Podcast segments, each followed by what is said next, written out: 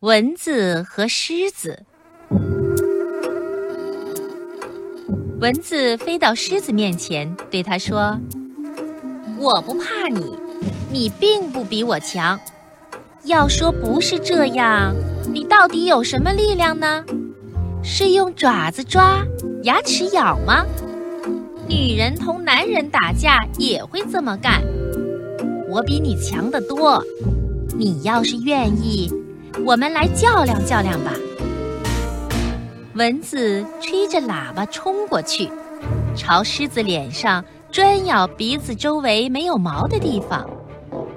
狮子气得用爪子把自己的脸都抓破了。